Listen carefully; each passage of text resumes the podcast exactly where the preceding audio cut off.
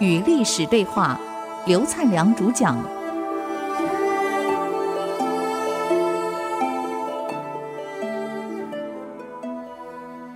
哎，回来再与历史对话。我们谈到这个六贵之间呢，为了立谁当皇帝，在内讧呢。原来目标是先把萧宝卷那个暴君铲掉，结果萧宝卷还没铲，你们已经在讨论立谁了。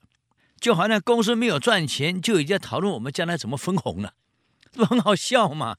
各位，那本末倒置嘛！你把暴君铲了以后再来看谁嘛？结果不是，那暴君还在那里，你们讨论封谁？就这一讨论，就互相哄起来了。一哄起来呢，就仇恨就产生了。我不如把你干掉。所以刘轩就先发制人，跑去告诉萧宝卷，姜氏兄弟谋反。想立萧遥光跟萧宝玄为帝，两者选其一。皇上，你危在旦夕呀！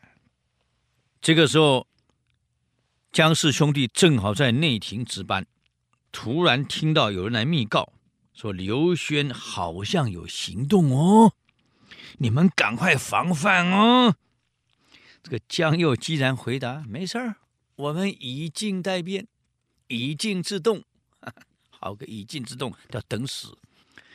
不但这样啊，还想了个幼稚的办法，不如等看情况怎么发展，我们再来决定。你想想看，你在宫内，你部队没有跟着你，你在宫内看情况发展，马上来抓你了，还在看情况发展。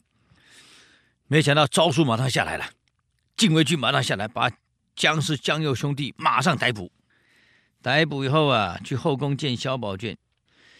萧宝卷说：“你们不是想立萧遥光，想立萧宝玄吗？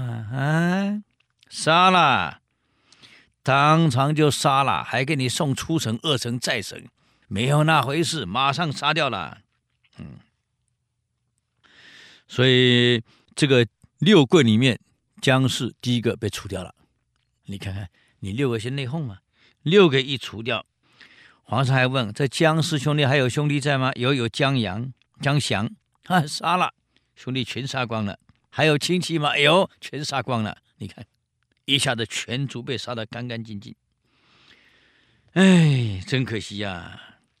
当时姜氏兄弟去请问你萧坦之要不要支持萧遥刚当帝，你不同意。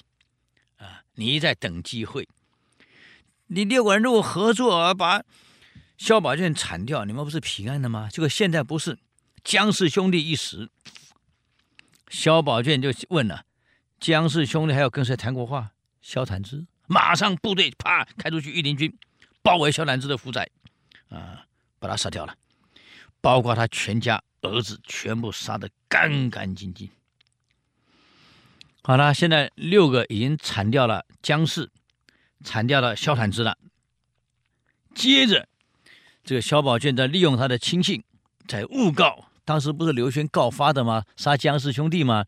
在诬告上，刘轩也有谋反意图，他也跟谁谈过话啊？这下好了，再把刘轩逮捕，把刘轩全族也杀光，六个去掉三个了。你想想看。所以，萧坦之、刘轩、姜氏兄弟通通杀光了，剩下另外三个。徐孝嗣这个人为人很圆滑啊，永远都是模棱两可，来保住他的权贵啊。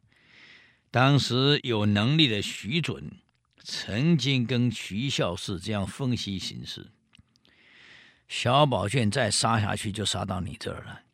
你现在掌管着内宫进出的钥匙，你利用萧宝卷出去内空到中宫的过程当中封锁两门，将他铲掉，你才可以自保。这个徐孝嗣这个人本来就优柔寡断，这些人当断不断，哎呀，反遭其乱。啊，他居然回答他：这样可以，但是有两个条件，第一个不能动武，不能杀人。第二，等皇帝出门后，我把门关起来，大家开个会研究一下，要不要废帝？幼稚到这种程度，你看，你不杀人家杀你呢，啊，就以这种方式来应对，啊，结果怎么样？徐孝氏也被杀了，全族一样被杀，啊，通通被牵连，全族通通被牵连，没有一个例外。老将军陈显达一看，这个暴君再杀下去，连我都遭殃了，就举兵反了，兵败被杀。萧宝卷呢，铲除宫中所有各贵以后，这时候就轮到了宰相萧玉了。当时你看，萧衍劝他哥哥，我们一起，萧玉不肯，就直命那个宰相位啊，结果。他担心萧玉的权力过大，你又干了宰相，万一有一天你也谋反怎么办？所以已经把宝剑指向萧玉了。可是萧玉还没有警觉到。那么萧宝卷为什么这么狠呢？你想想看，他父亲在临终的时候告诉萧宝卷一句话：“你千万记得，我们为人帝王的，办事要抢先。”不可落在别人之后，啊，这话听得懂吗？各位，啊，先下手为强，慢下手不是后下手啊，是慢下手，受遭殃。萧宝卷永远记得这一句话，爸爸教他怎么为人，怎么当个好皇帝，怎么干个有德行的君主，他通通不忘掉了，他就记得这句话，啊。做事要抢先，不可落在别人之后。千万记得，先下手为强，是慢下手受遭殃。所以萧宝卷做事非常的果断，一向当机立断。只要任何事有问题，马上就杀。我不会跟你去讨论，也不会去跟你密谋，也不会去慢慢想。哎呀，我等待机会，我等待时机看，哎，我等待局势怎么演变，我再来看。对不起，没有这回事。我们后面会谈到唐朝，当时李渊在太原的时候，也是我静观其变。李世民一听完了，啊，父亲静观其变等死啊，该动手就动手了，还静观其变。如果不是李世民，李渊早就没了，哪有后来唐朝？所以，我们做个领导，千万记得，有些事情啊，要当机立断，不能一拖再拖，优柔寡断。哎呀，也不晓得何去何从，是左右摇摆。这种人一定会误事，是非常危险的啊！所以萧宝卷从父亲里面学的这一句话啊，反正该动手时就动手，让我想到一首歌啊，这个《水浒传》的主题曲是吧？该出手时就出手，好像是真的这样啊！好，我们再休息一下，等会儿再回来与历史对话。